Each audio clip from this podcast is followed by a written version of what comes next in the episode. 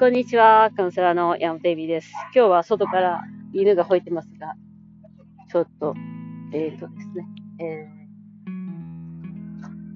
ー、ちょっと思い浮かんだことがあって、ちょっとお話しようかなと思います。あのですね、まあ、あの、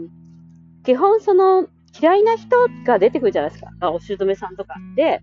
そこでみんな苦しむじゃないですか。なんか許さなきゃいけないっていう。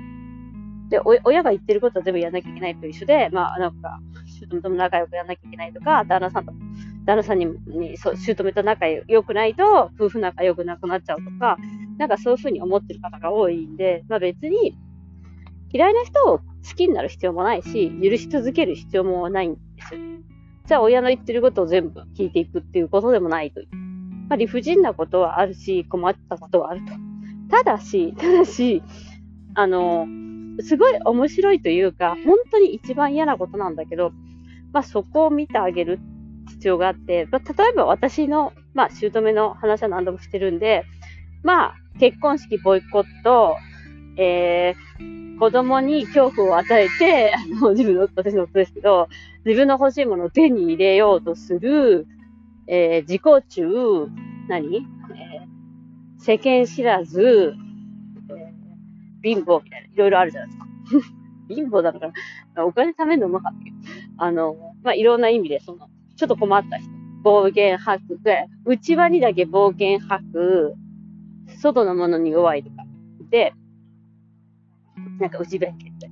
そういうのさ、悪いとこいっぱい出てくるわけじゃないですか。ね？人間的に。で、まあ、その部分をさ、許すとかさ、そういうのはどうでもいいの。ただ、その引っかかり部分っていうのがさ、必ずみんなあるわけじゃない？その引っかかり部分。私としてはやっぱりその世間知らずというか、世間知らずの割には大声で、大口叩いてるよな、みたいなのがあるわけ、な、なわけよ。ね、それ、そういうのはだから、そこ、そこね、まずそこ。で、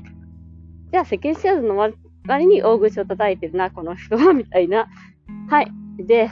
皆さんわかると思うんだけど、それを、えー、まず、えっと、一番最初に自分がやっちゃいけないこととしているだろう、お前はっていう話なんです。私が一番世間知らずのくせに大声な、大口叩くなみたいな。でもさ、私結構さ、やっぱさ、これは正しいとか、これは間違ってとか、ガバーって言っちゃってて、いや、もしかして、お母さん、お母様以上に私って好き嫌い、そうでさ、好き嫌い激しいとかさ、感情的とか、めちゃめちゃ私感情的だけ好き嫌い激しい。え、もしかしてみたいな。そうなんです。そこが、えっと、自分が許可を出してない部分なんですよね。例えば、だから、その、浮気する人なんて最低とか言う人は、自分が浮気症なのに、あの、浮気は絶対ダメとかしてるから、自分は、と、その浮気をした人を許すか許さないかはその人の勝手なんですけど、自分にその許可を出してないっていうことを、えっ、ー、と、理解することは、すごくやりやすくなるんですよね。嫌いな人がいるとって。で、好きな人ばっかりとかだと、あんまりそういうことができないし、あと、自分の嫌いなところを好きになるっていうのはそこなんですよ。だから嫌いなやつを好きになる必要ないんです。その人はもう、まあ、はっきり言って、まあ、害しか与えてこないから、そういうのはきっちり、あの、境界線を引く必要があるんですけど、その嫌いな人が出てきた時ってめちゃめちゃチャンスで、自分はそれをダメとしてるんですよ。例えばなんかすごい怒る人とかいいじゃないですか。怒鳴る人や大嫌いみたいな。もう怒鳴る人大嫌い。自分がやっぱ怒鳴る人最低だと思ってるから、自分がまあ怒鳴ってもよくねって怒鳴ってみたりとかすると、結構、あの、いいところに収まりますね。別にその人と仲良くなるとか、いつも怒鳴られてる気にならなくなるとかじゃなくて、あの、違う展開が待ってるみたいな感じなんですよ。例えば、怒鳴るようになったりとか。あと、いつも機嫌でなんか返事するの最低。自分が機嫌で返事することができるようになったら、あの、またちょっと変わってくっていうか、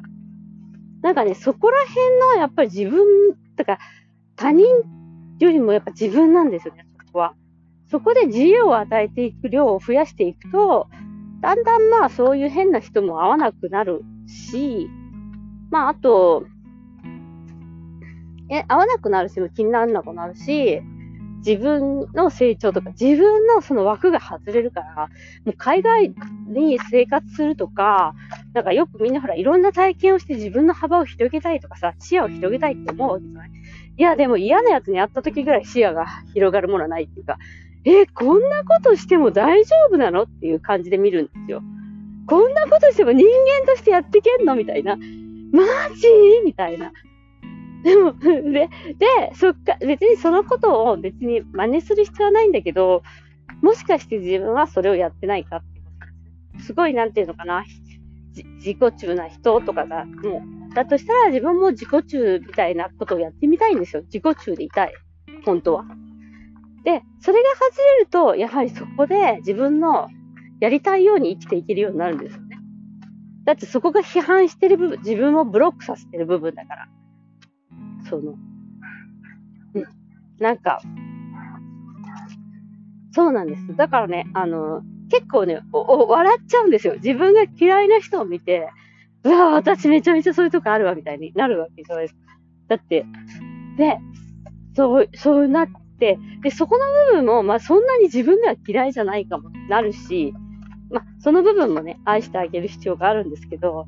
なので、あの、許すとか、そういうのはよくわかんないんで、あの、皆さん、その、そういう、なんか一般常識じゃにはまる必要はないんですよ。その嫌いな人を許すとかじゃなくて、なんかそいつの嫌なところ何かなみたいな感じで見ていって、うわ、私それやりたいのかとか。なんか例えば本当怒るとかインナーチャイルドすごいみんな嫌いで、怒るのも怒られるのも嫌いなんだけど、結構ちゃんと切れる、切れるよ、いい切れれるようになったりすると、ちゃんとその、あの、やっぱ変わりますよね、人生は。そう、怒れるようになったりするとね。あの、そう。でも、それで笑っちゃうんですよ。怒ってるっていうのは、あえてやってたりするから、自分では。うん。だからね、あの、それは、えっ、ー、と、まあ、見、見てあげると面白い。私結構、あと人に対してもなんか偽善者だなとか思う人すごい嫌いだけど、自分も結構偽偽善者になりたいんよねみたいなのとかもあるやん。当たり前だけど。そうそう。そうするとやっぱ枠外れるんだよね。すごいね、そこはね、面白いところなんですよ。だから、あの別に、あの、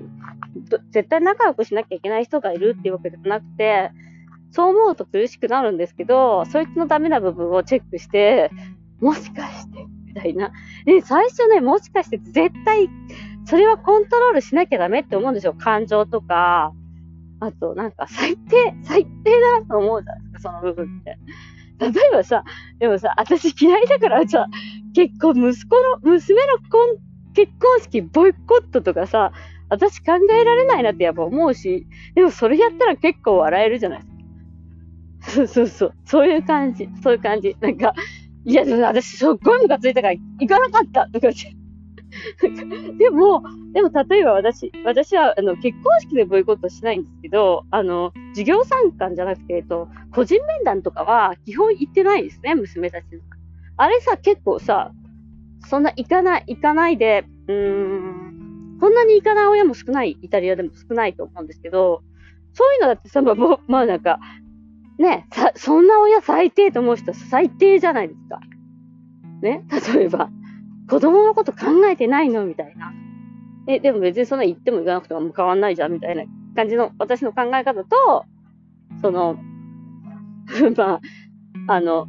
ね、あの、そういうのとかもあるんで、まあ、別にその子供の将来を考えてないとかそういうことではないんですけど、でもそういうのって似てるんですよね、結局。だから私も結構そういうことやってるのに、別に、あの、その結婚式ボイトコットぐらいでわわ言うなっつうのっていう話なんです。